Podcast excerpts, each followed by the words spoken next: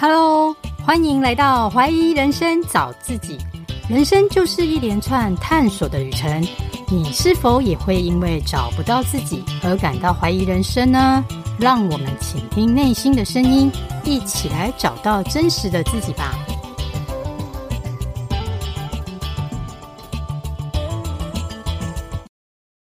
Hello，大家好。节目一开始，想跟大家说一下。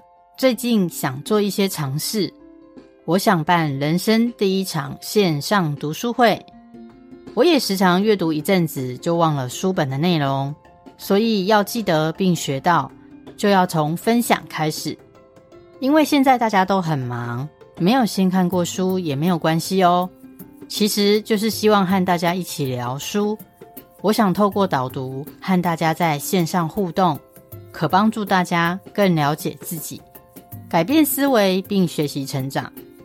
我的第一场线上读书会在四月七号晚上八点开始，选书是《内在原力》，这是一本让我有获得启发的好书，所以我相信透过我自身的应用，大家听了也会有收获哦。有兴趣的朋友们，可在节目资讯栏找到报名表单，是免费的活动，欢迎大家一起来学习。也真的真的很想和听众多多互动，希望大家快来参加哦！大家好，我是 Carol，今天的来宾是 Cynthia，她二十七岁就拿到了台大博士学位，目前是乐时选物平台创办人，还是行销顾问，并辅导创业，也是不只是妈妈读书会的领读人，同时也参与推动好说知识型个人品牌商学院。现在就先来欢迎 Cynthia。Hello，嗨，大家好。Hello，今天很高兴邀请到 Cynthia 来受访啊。因为 Cynthia 其实她是一位高材生哦，她毕业于台大，但却没走传统的教职或学术的路线，而是选择多重斜杠。想说，请 Cynthia 来分享说她这一路探索的心历路程。好哦。呃，首先非常谢谢 Carol 的邀请，我觉得好荣幸哦。谢谢。然后这个问题其实蛮好的，因为通常会发现说，如果念到了博士，应该的确就是走传统教职或学术的路。但是呢，我就走的路是跟大家可能认知的不太一样。不过我回头去想，其实很大的原因是因为我从小到大。之所以会成为一个大家眼中的高材生，是因为我就是一个很听话照做的乖宝宝。我从小很习惯是符合爸妈的期待，符合长辈的期待。那也刚好，其实我对念书还算擅长，所以很小的时候，爸妈跟师长就觉得我应该要一直往上念。然后到了大学，到了研究所，还是会遇到指导教授，就会说哦。其实你蛮适合一直走这条路的，所以我就这样子走上了学术的路。然后呢，在父母的部分的话，因为我爸妈从小家境不是很好，所以他那个时候就一直觉得说万般皆下品，唯有读书高。他觉得可以用学历的方式，他去翻转我们的人生。然后呢，再加上我们从小其实因为家境不好的关系，其实爸妈会一直跟我说。我其实为了你们牺牲很多，因为怎样怎样怎样，所以才没有办法做我想要的事。我爸妈会非常多这种论述，所以到了要选择要不要选择继续念书的时候，我通常就会在想说啊，爸妈真的为了我牺牲很多，然后我爸妈真的很辛苦，那好像我应该要符合他们的期待，好像我应该要让他们觉得放心。所以我就不知不觉就真的一路一路就照他们的安排，就走上了所谓的高材生这条路。是，但是呢，进到念博士之后，我觉得因为那个念博士的过程其实是蛮多煎熬跟辛苦的地方，因为要写很多的学术论文，然后跟专题指导教授啊，跟指导教授之间其实有非常非常多的合作。那合作上其实。以教授对博士生的合作上，其实都会有一点点小小廉价劳工感。我的指导教授已经算是给我很大的自由空间，可是难免你还是得帮他处理非常多事情。然后你要做非常多的学术研究，这个过程其实是很容易觉得心累的，尤其当你不是做你真正喜欢的事情，然后呢，在更辛苦的状况之下，你就会觉得更心累。是，所以那个时候我觉得比较像是我到了博士班快毕业的时候，我真的有一点觉得说，天哪，我竟然做这件事情，我觉得超卡的，超不对劲的，可是我竟然做了那么久。嗯哼，天哪，我觉得好累，可是我竟然要逼自己到这个地步，然后我才有办法走到这一步。所以我到了博士班的最后一年的时候，我那时候其实是非也似的，就决定要回到我本来就想要去的业界，就是做行销这件事。是，所以我那时候毅然决然就跟指导教授讲了，我就说我还是会把论文完成，可是我想要到业界上班，我想要走。外商做消费品行销这一块，嗯，然后指导教授那时候也觉得很不理解，因为他觉得你都花那么多年念博士了，然后你都已经该达成的都达成了，学术论文也发了不少篇，你到底为什么要放下这一切，所有你已经做到的成就，然后这些小小的成果，你要去重新开始，从业界开始，所以他就跟我说他不理解我，我就跟我我就跟我的指导教授说。我觉得这个博士班的路途比较像是给大家一个交代，就是我给你交代，然后给我爸妈交代，然后我很感谢这一路上，其实我博士班指导教授真的给我非常多的机会跟空间，但是我觉得不能再这样下去了，我真的很想要做自己想做的事，我真的很想要过自己想过的生活，然后我也知道这件事情不合理。甚至你到了业界，可能因为你拿着博士的学历，其实找工作并不容易。嗯哼，然后你可能薪水也没有办法像我在博士班继续走学术的路线可以拿到的那么漂亮。我都知道，可是我真的只想要走自己，接下来做自己想做的事，走自己想走的路。所以原因是因为这样，所以没有走 传统教职或学术的路。是，然后为什么后来？我觉得第二段刚刚 Carol 有问说，为什么选择多重斜杠？是，我觉得原因也很像，就是我进到行销业界，其实做了大概十年左右。我当时在呃中间点的时候，被升上了当一个中高阶的小主管。然后他那时候呢，我就开始想说，我是不是要这样继续下去？因为呢。我的路途其实非常清晰，我如果继续走下去，就是持续的被升迁，然后一路就做到我当时以为我想要的，就行销总监或总经理的位置。嗯哼。可是我觉得人生也是很有趣，因为我以为这件事情我会一直做下去，因为我其实蛮热爱做行销，我也很热爱在外商那种很高压、高强度的状况之下工作，因为其实是一个肾上腺分泌非常旺盛的时候。是。可是我在我的外商职涯，其实遇到了几个转捩点，我都会说这是上天给我的一些提醒。第一个转捩点是我在某一家外商，其实当时遇到我爸爸生病过世，嗯哼，然后呢，在过世的期间，其实刚好是我正要被升迁的那个时期，所以我等于是家庭工作两头烧的状况，然后一直到我爸爸过世。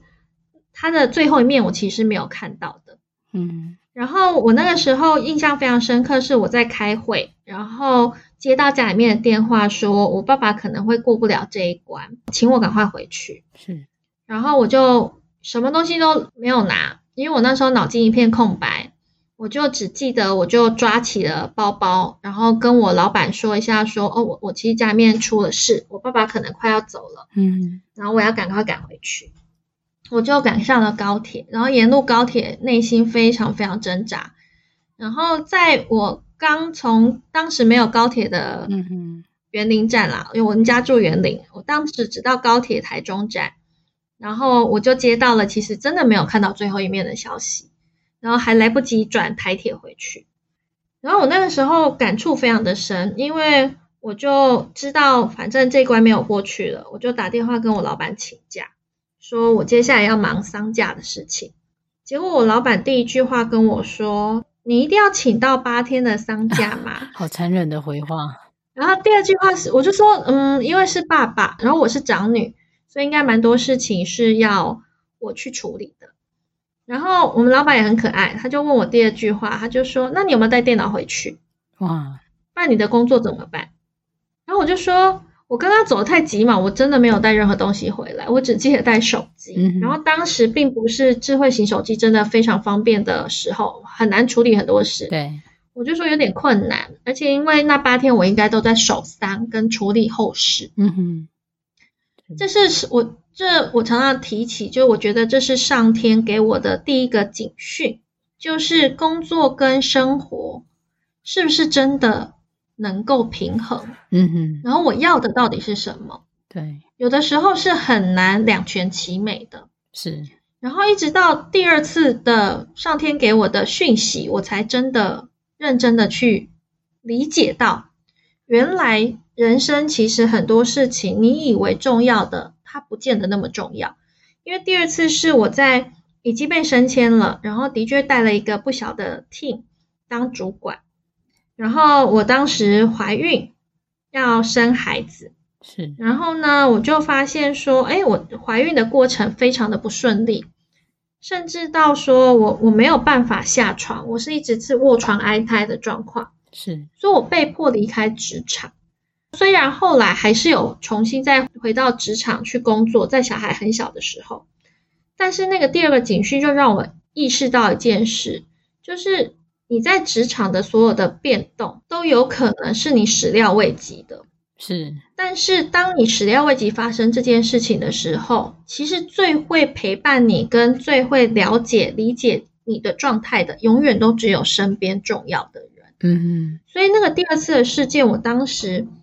理解到的一件事情是，我在工作职场上的表现很很好，可是真正无可取代的存在，只有对我的家人来说，我才是无可取代的存在。对，他们会为了我牺牲所有的事情，而且他们会不管我停下脚步或发生任何事情，他们都会在旁边等我。因为当时我老公在那个过程当中，他就为了我留职停薪，然后照顾了我大半年。然后我要回到职场的时候，我的位置其实已经不见了，因为必须说这就是职场嘛，你的工作不可能放着，公司有公司的压力。嗯哼。所以后来我觉得，当小孩还小的时候，我为什么会选择开始斜杠？是因为我开始在思考一件事：我们从小到大很习惯走着主流的道路，就是小时候念书、考试，考上一个还不错的学校，或者是很好的学校，进到一间还不错的公司。或者是百大企业，是。接着我们在企业里面爬着梯子，不断的往上爬。嗯嗯。你也不知道会爬到哪里去，因为有一天有可能有一个人把梯子拿掉，有可能是你的老板，或者是大环境。像疫情期间，其实很多人放了无薪假。是。但也有可能是上天跟你开了一个玩笑，就像我当时怀孕，没有想到会安胎这么久。对。但是不管怎么样，其实。你永远不知道未来会发生什么事。对，那如果你都已经不确定未来会发生什么事，你怎么知道你爬梯子会爬到哪里去？或者你以为你应该爬梯子，那个梯子根本就不存在。嗯，所以我那时候就问了很多这些，其实听起来很很玄，然后很哲学的问题，我就问了自己很多。是，然后我后来就发现。我其实并不是真的那么喜欢主流道路，我只是从小很习惯在念博士班的时候，我讨好我的师长跟爸妈；我在业界的时候，我其实在讨好我的上司，然后我借由这些外界的肯定来肯定我自己做的很棒棒。嗯哼哼，但我其实不知道我自己真正想要什么，是我也不确定自己未来想要过什么样子。我觉得好像在主流道路上走的还不错，就会到一个不错的地方去。可是那真的是我想要的吗？我不确定。嗯，这是不是很呼应这个 podcast 的主题？就是很怀疑人生。对，我那时候好怀疑哦。你看，你真的超适合我这个节目的。不过我觉得 Cynthia，你你真的很厉害的地方是你很会觉察自己。因为就像你你说的，主流的道路其实。你看似就是，如果你不选择转弯，你是一帆风顺的，可以这么说啦。尤其你从小就是自由生，又一直念到台大博士，嗯，然后即便你当时决定你你要跳到外商，其实对你来讲，像你这么优秀的，都看似都很顺遂。但是因为老天爷给了你两次礼物嘛，从爸爸的过世，还有你你在那个怀孕的艰辛的这个过程哦，你卧床将近超过四个月以上嘛，也带来给你的一个醒思，嗯，嗯，没有永远的工作，但是有永远的家人，所以你会选择斜杠多元的创业，你就是想要平衡工作跟生活，而且很大一个部分是。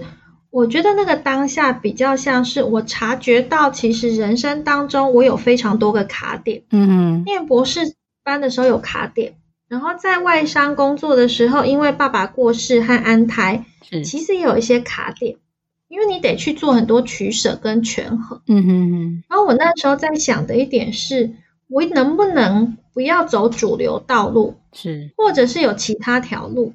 对，其实可以让我不要这么多的取舍，然后不要好像老是觉得哪里怪怪的。可是那个哪里怪怪的很容易被忽略，因为太忙了。对，你通常觉得这一秒觉得哦，好像哪里怪怪的，我觉得不太舒服。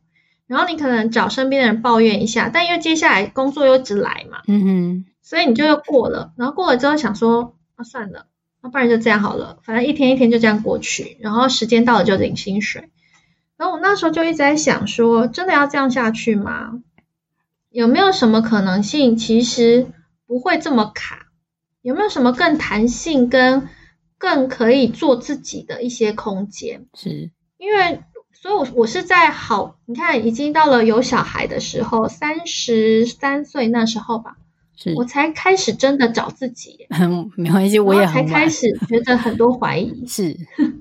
对，我觉得你是已经跳脱这个框架的思维了，因为传统的路线就会觉得你就是要高学历，然后找一个好工作，然后结婚生子，就是一路上这样平顺就好了。但是我觉得你，嗯、你选择你做自己，然后去平衡你自己的生活，这才是你真正想要的。是，对啊，而且其实后来发现，生活才是重要的。真的啊，生活才是重要的。那是想要再请教你啊，因为现在电商平台已经非常竞争了，嗯，就想请你分享一下你建立这个热食选物平台的理念及特色。应该是说，我从跳脱职场之后，我就走一个不正常的想法，因 为开窍了。我那时候在想的一点比较都会是在于，我到底想要做什么。我是谁？我想做什么？我想传递什么给这个世界？嗯哼。所以在嗯、呃，我是先从斜杠创业开始，然后一直到跳脱职场，然后成立乐视。那成立乐视的时候，我当时我必须也很坦白说，因为我当时一开始在职场斜杠创业的身份，已经让我了有一些稳定的收入。是。所以这些稳定的收入的确也让我比较在。有安全感的状况之下，可以离开职场，有全然的自主时间去做我自己想做的事。嗯，那在建立乐食的时候的很多的资金或是资源上，当然就不会那么有疑虑。是，所以我就也没考虑到太多竞争不竞争，或是我要赚多少钱的问题，因为对我来说，我已经有另外一个收入是稳定的。嗯，那我那时候在想的一件事情是。我当我开始就回想我过去在职场还有生活上的各种状况，我发现现代人很辛苦，是，然后我们很优秀，我们都是优秀的上班族，优秀的扮演很多的人生角色。我可能是一个优秀的好妈妈，优秀的太太，优秀的女儿，优秀的上班族，但是我们很少有自己的时间。嗯哼，因为我自己。是这样的，我自己其实当妈妈之后，我也觉得好多人生角色，我真的好少自己的时间。对，所以我那时候在想的一点是，第一个是，如果我有自己的时间，我想做什么，我想要什么，然后我就发现，有的时候其实那个想做什么、想要什么，其实也不太复杂。对我来说，我就是看一本书，然后在那里放空一下，旁边有一些我喜欢的东西，我就开心了。嗯哼，所以我那时候就发现说，哎，如果我有一个平台。里面选了一些东西是可以让大家觉得很疗愈的、很温暖的，那是不是就可以帮助一些人做到这样子的生活空间和小小的 me time 的那种状态？这是第一步。然后后来呢，我就发现说，哎，在我斜杠创业当中，我其实认识了非常多在创业的朋友。然后这些在创业的朋友呢，他们通常都有产品。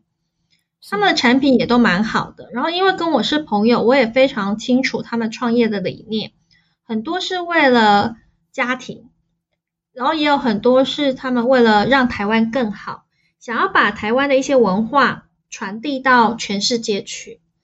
是，然后我就突然想说，这件事情也的确蛮好的，因为除了他们的东西的品质我信得过，然后产品的质感够好，再来是这些理念，如果每个人都可以用自己的消费去做支持，让他们得以存活下去，甚至去发扬光大，让更多人知道这样的价值跟理念，那不就我就可以帮助到他们。去做到他们想做的事，嗯，而且可以让更多人知道，原来我们每个人都有一些改变这个世界的力量，然后可以改变一些台湾社会现在比较多汲汲营营，或者是不知道自己在干嘛这样子的虚无状态。所以我那时候想了之后，我就觉得，哎，这件事情蛮好的，蛮值得做的。因为如果有机会有一点点改变，也许我们的小孩长大后的世界就会不太一样。是，所以我就把它建起来，然后跟这些厂商朋友讲说，哎，我们来做这件事好不好？所以我的乐时选物平台是这样开始的，而且很有趣的一点是，也因为就是只是想要把自己喜欢的东西，还有觉得好的东西放在同一个平台。然后进而让这些好品牌他们的好理念被更多人知道，让这个世界有机会有一点不一样，让我小孩生长的世界可以有更多的不同。所以呢，我当时跟他们谈的方式就是，他也没有上架费，没有任何的固定成本。是。那如果这个有成交任何一笔订单，那他们再分润给我就好。那如果没有成交，他们也不会有任何的费用。哦。所以我们有。我都会说，我们比较像 partner 的关系，不太像厂商跟平台。是，因为这个关系就在于说，如果有一天这个品牌大了，因为你在乐时上找得到这个品牌，是，所以乐时势必也会被带起来。嗯哼。那如果有一天乐时大了，那他绝对可以带一些订单给上面的品牌，那我就也可以帮助到这个品牌，所以我会是一起长大的一个 partner 的关系。你就是采取互助合作的方式在经营这样子，对对。其实我之前有经营过电商一阵子，哎，我我我做了半年，我就很悲伤的 结束，所以我还蛮佩服你的勇气，因为我觉得你你的选物是比较有特色的，不会落入像价格竞争。因为我之前经营的，就是已经落入价格竞争，但是我刚刚听你分享，我觉得你对于你选物啦是有。精心挑选过的，有一些理念是你可以接受，所以你们一相一起合作来维持这个平台的营运，会有别于一般传统的电商。对啊，比较不是做价格竞争啦，所以我们上面的东西价格也的确没有很平价。蛮些就是好东西，就是需要大家一起来鉴赏，这样。对。那想再请欣霞来分享一下，因为你有你也有在做那个辅导创业的这个角色啊，不知道说你协助的是哪一部分呢？那你锁定的族群是大概是哪一些人呢？其实辅导创业这个角色啊，其实是因为某部分是因为乐时才开始的，有部分是因为乐时上面的厂商通常是小微型创业者，然后我在帮他们上架东西的过程当中。我其实就发现他们在品牌行销跟定位上的概念是模糊的，嗯哼。然后很多时候，因为跟他们是朋友，聊到那个创业的历程，他们也是很多纠结跟挣扎。是，所以我那个时候就会发现说，哎，他们其实需要帮助。是。那我一开始大概都是几句话，或是想说啊，就义务帮朋友一下。那我也很感谢，就是我现在个人品牌商学院的好 partner，就是 Amy 苗姐，她就有一次跟我说，她就说，我看你花很多时间在做这件事，你要不要考虑定一个咨询收费？嗯哼，然后呢，把这个这件事情到底你可以做哪些，然后项目跟收费价码都提出来，是。这样子，人家找到你也比较知道你可以提供什么样子的帮忙。然后再来，你的时间也可以比较花在点上，因为他在他看来，他觉得有些人其实他比较像是要讨拍，嗯哼，他未必是真的在寻求我的咨询跟建议，可是我还是会花时间去听。是，然后他觉得以一个我身上已经挂这么多身份的状况之下，其实时间是我很稀缺的资产。对，所以他跟我重新理过之后，我就把定位定在我一直以来想要辅导的，就小微型创业。嗯哼，因为小微型创业主或者是所谓的艺人创业主。其实会常常遇到一个状况是，他的商业模式和人生模式会卡在一起。嗯哼，因为他只有一人公司、一人创业，所以他的资金、时间，还有他的人生角色跟创业主这个身份会很容易打架。是，那他的资金比较短缺，所以他也没有办法靠太传统的方式去做行销广告。嗯哼，那我自己的经验过程当中。我有我自己的脉络，可以比较能够协助到这群人，然后再来是我自己的个性特质，还有我能够做到的事情。我觉得我也擅长陪跑。嗯哼，那这群小微型创业主，他们需要的比较都是这种咨商陪跑兼咨询建议的角色。是，嗯，所以我那时候就把角呃目标族群就设定在这一块。那尤其很多是艺人创业者，也是妈妈。是。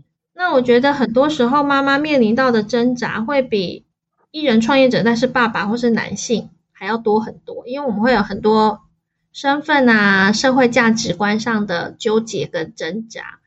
那我觉得也可以运用我自己在呃目前从斜杠到全职的创业也有六七年了的这些经验。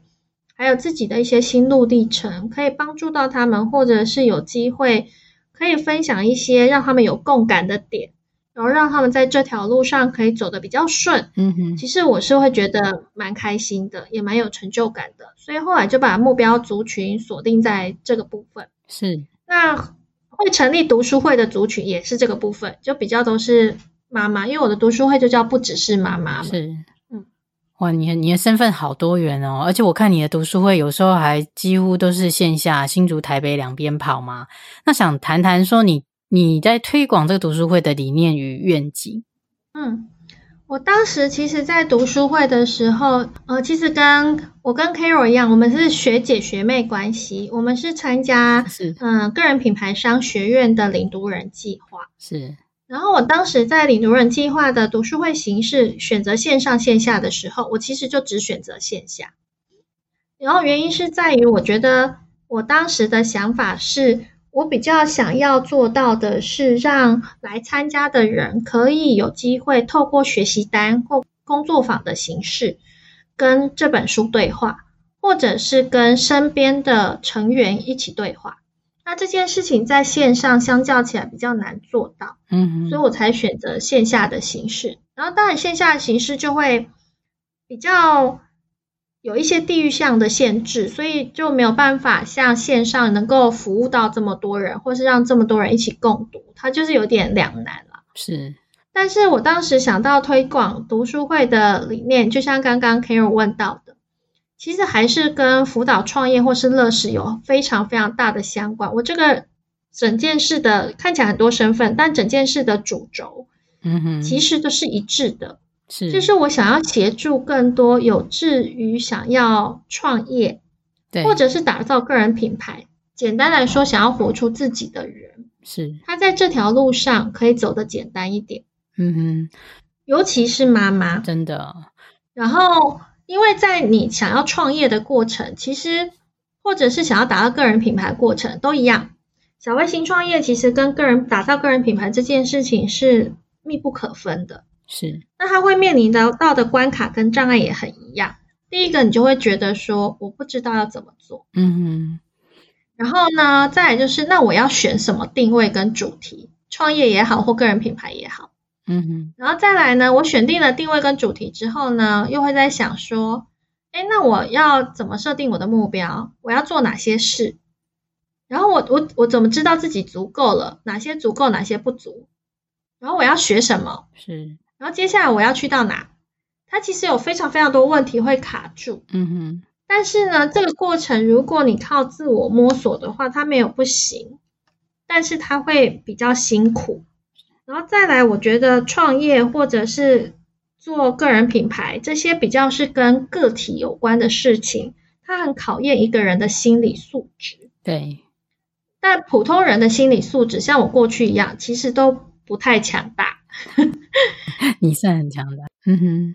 但是人很有趣，人只要知道身边有人支持自己，或是有人是可以陪伴，不见得是真的陪伴，而是你知道那个人在那里，嗯的这种陪伴形式，你就会比较有勇气跟能量往前走，然后这条路也会走的相较起来比较坚定。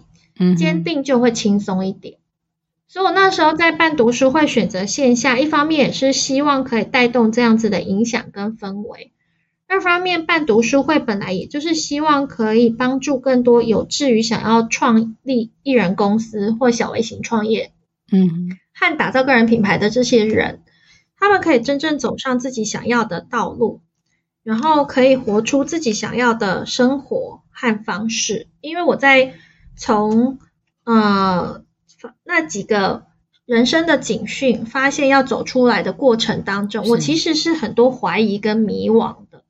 然后我从这些怀疑跟迷惘当中，想办法去自我觉察、探索，然后找到方法和路径。但这个过程其实不容易，其实很不容易。尤其如果你是妈妈的话，你又得去顾一个需要你照顾的人，你还得照顾你自己，因为在创业跟走自己的路的过程非常多需要照顾自己的，其实是很心累的。那我就在想说，如果我可以做一些事情，不管是透过乐食选物，或者是没有产品的人，他只是需要一个互动，需要分享，或者是需要交流，那就是透过读书会。那这些方方面面，也许可以让想要活出自我跟想要走出自己道路的人，他能够少一些心累，然后多一些被支持感，然后有机会影响更多人。其实可以勇于踏出自己的舒适圈，跟主流道路，找到那个真正自己想要的点，然后想办法坚定，然后按照自己的步伐跟节奏的走下去。所以。乐食跟读书会其实大概都是这个原因。是你这样讲，我我很能明白你的想法了。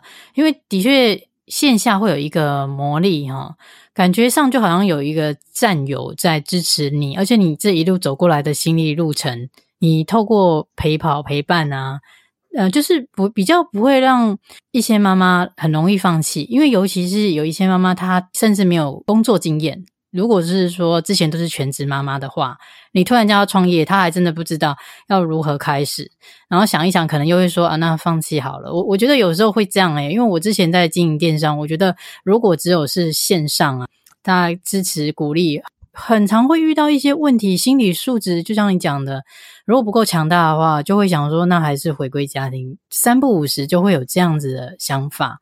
但是你是把这一些你走过来的。方方面面串起来嘛，然后跟一些志同道合的朋友去主办这个读书会，营造这个氛围，就比较会有一起前进的这个感觉啦。我觉得你这样的理念是蛮好，可以也可以帮助很多妈妈，因为真的妈妈创业要要考虑很多方面，光小孩子接送啊，他可能就会考虑要不要回归职场，但是如果他能很轻松的去经营自己的事业，也就可以平衡工作跟生活。觉得这方面就是你想推广的，没错没错，是是，那就是那你对于知识变现啊，你也非常有经验，可可不可以也提供一些建议给想要知识变现的朋友？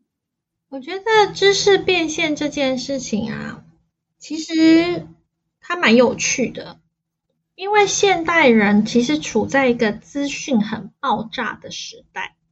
所以，像我们在录 podcast 前啊，Carol 就跟我说啊，其实有些，比如说我们在办读书会的时候，有些书可能你会发现很多人都在讲这本书，是，然后你会找到很多的资讯，所以很多时候我们就会觉得，哎，那既然这样的话，资讯都这么多了，那我的东西还有价值吗？是，看起来别人都很厉害，对。这样我还值得分享吗？是，嗯，那我觉得我也，我其实一路走来，我都还蛮感恩，我身边有蛮多贵人的，嗯哼，因为像我个人品牌的商学院的 partner Amy，她跟我是十几年的朋友，是，我在前几年也有过这样子的迷惘，嗯，她当时跟我说一句话，她就说：“你一直比较是比不完的，总是会有人比你厉害，对，总是会有人看起来就是比你像那个样子。是，可是他们在服务的人群跟他们会影响到的人，就是跟你不一样。那你干嘛去跟他比？对呀，是。然后那时候我就突然觉得说，对耶，他们就每个人能够影响到的族群就是不一样。”是，然后会买单你的人的样貌就是不同，嗯、那我干嘛要落入比较？嗯、所以我后来发现，第一步啊，其实知识变现跟做任何事情一样，第一步最重要的一步是我要破除自己的心理障碍。是，然后你一定要开始，你不是很厉害了才可以开始，你是开始了才会变得很厉害。是，当开始之后呢，第二步其实很重要的一点是，我们会开始去。开始做一件事，但我们第一件事情很重要的是归零学习。嗯哼，因为我自己觉得对自己蛮有自信的一点是，我是一个蛮归零学习的人。就是不管在任何一个领域，我通常会放下蛮多的身段，跟我以为去看每件事情。嗯哼，就算是在我已经擅长的领域，也是因为专家的呃陷阱是非常可怕的。专业陷阱很可怕，就是我以为我已经很专业，所以我就听不进别人说。那通常这时候就会产生误区。嗯哼。所以我觉得第二步在心心理障碍破除之后，第二步心态的建立，归零学习其实非常重要。因为当归零学习之后，你才能够试着把资讯整合成知识，透过你自己的思考脉络和逻辑。嗯哼。因为我觉得资讯很多，是，但透过每个人的知识萃取方式。还有梳理的逻辑的不同，其实我们同样的资讯会建立起不同的知识框架，这个就是非常有价值的。然后最后呢，到了这一步之后，我做了知识的梳理，成为自己的知识框架之后，到了第四步，其实很重要的一点是，我能不能让这样子的知识投其所好给能够买单我的人，所以你在梳理的逻辑的过程，你就要随时去想说，我的受众在哪，他喜欢的东西是什么，我要怎么跟他沟通？嗯，因为当我的菜出来之后，你要煎、炒、炸，有可能对方就是喜欢吃炸的，然后你偏偏要炒给他，他就会觉得你的东西没有价值，但其实不是，只是我们用错了方法去做传递。是。然后最后最重要的是，我传递之后一定要能够变现嘛。嗯哼。所以让客户觉得有价值这件事情，它才会变现。可是有价值这件事情是非常难定义的，通常就是回过头去，我在投其所好的过程，我到底是想到的是他的需求而已，还是我是把我可以帮助他成功和变得更好放在心上。嗯，因为满足他的需求是满足他的现在，但是如果你是想要跟着他一起成功，甚至让他变得更好，其实你会给他给他的是创造他的需求。嗯，那这个时候你可以提供给他的价值会远高于他所需要的价值，他就很容易去买单。是，所以投其所好之后，创造需求，他就会很想要去买单你想做的事情。嗯，那这些的过程当中，这是比较理性面的，就是我从愿意去破除心理障碍第一步开始，到了第二步心态的建立，嗯哼，然后去做归零学习。到学习之后，我有了东西，第三步我试着用自己的逻辑去做梳理，然后成为我自己的知识框架。第四步，我要理清楚我目标受众的需求，嗯，然后去投其所好，传递我想要传递的知识。到第五步，我在想的是，我要帮助我的受众成功和变得更好，所以我在创造需求，嗯，然后让他能够去买单，而且是有价值的买单。是这五个过程呢，其实走的是理性，但是当中最独特的一点，其实是在这个过程当中你的感性的成分。嗯、所谓的感性成分，就是我觉得个人品牌也是理性跟感性得兼具。感性的成分叫你的个性特质，是。因为知识跟产品，不管是知识就是虚拟的产品嘛，是或是实际的产品，它永远可以被复制，嗯，也永远可以很快的被抄袭。这件事情是没有办法改变的。嗯，可是只有一个东西，它是没有办法全然的复制跟被抄袭的，那个就是我们自己本身。是，所以我自己的个性特质，还有我自己的口语表达方的方法，还有我自己的个人在沟通上的方式，所带出来属于个人的特质魅力，嗯，这个就会很重要。因为很多时候你会发现，演讲者像。呃，我在录音前，我才跟 Carol 聊到一个畅销书作家叫艾瑞克，他那次说一段话，我就非常非常有感，因为这件事情就完全是把理性跟感性结合。他说，演说就是要先演后说，再来说。那那个演的方式，其实你看，演的方式除了是沉浸跟给对方体验之外，其实很大部分你演的方式会是你的个人特质。是是。你如果是一个相较起来冷静的人，你通常也很难演得很浮夸。你如果是个热情的人，你应该也很难演得很冷 静。是，可是你的传达方式跟表达的方式，那个演绎的方式，其实就是你的个人特质。这件事情会让喜欢你跟买单你的人更买单，而且他才有办法有粘着度和忠诚度的产生。嗯嗯，那除了变现之外，他会成为你的一千铁粉。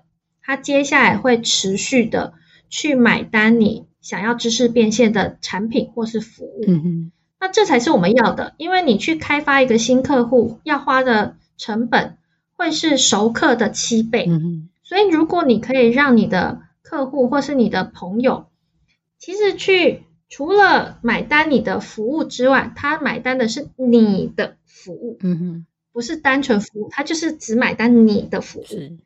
它相较起来，在接下来我们在做后续的知识变现和后续的服务上，其实会更容易达到转换，然后我们也有机会把这条路会走得比较远。所以这是我自己在看这件事情的想法。对，就是还是要找到自己个人的特色啦，不然你就会落入一直在比较的这个心态。嗯、个人特色真的很重要。没错，没错。是，那想说节目的尾声啊，你可不可以分享一些鼓励的话？因为有一些找不到热情的朋友。还在迷惘中的朋友，你可以可以来鼓励他们一下。我怕我说的不是鼓励，你要严厉的骂醒他们吗？没有，我其实很鼓励的一件事情是要先去做。嗯，我觉得热情是假议题这件事情，我在很多本书上，尤其是我自己很爱的一本书《艺人公司》里面，是其实它就有这句话：其实热情从来都是假议题。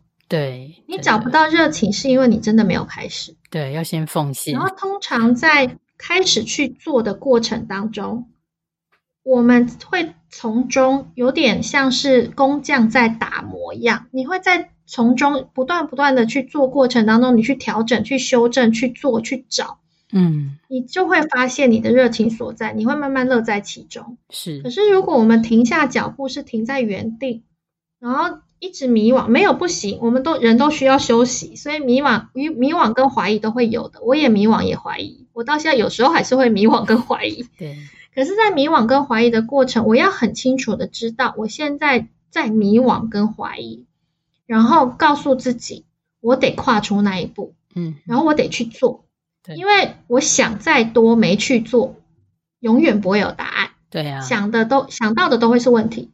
做了才会有答案，对，所以一定要尝试。我很鼓励大家的是，你想再多都比不上你跨出那一步，是，然后去尝试。嗯，好，谢谢欣西亚今天的分享啊，今天真的跟我们分享了很多的观点。那我也会把你的资讯放在节目资讯栏哦。那今天就到节目的尾声，嗯、谢谢你来访，谢谢，谢谢，那拜拜喽，谢谢，谢谢 Carol。我的节目会固定在每周二晚上上架。若您喜欢我的节目，也请到 Apple Podcast 或 iTunes 给我五星评分及留言，或者能小额赞助请我喝杯咖啡，我都会非常感谢您的鼓励与支持，让我有持续创作的动力。也欢迎与我交流，加入我的 Nine 社群或 Nine 官网，一起来解锁人生。相关资讯请看节目资讯栏。谢谢收听，我们下周见喽。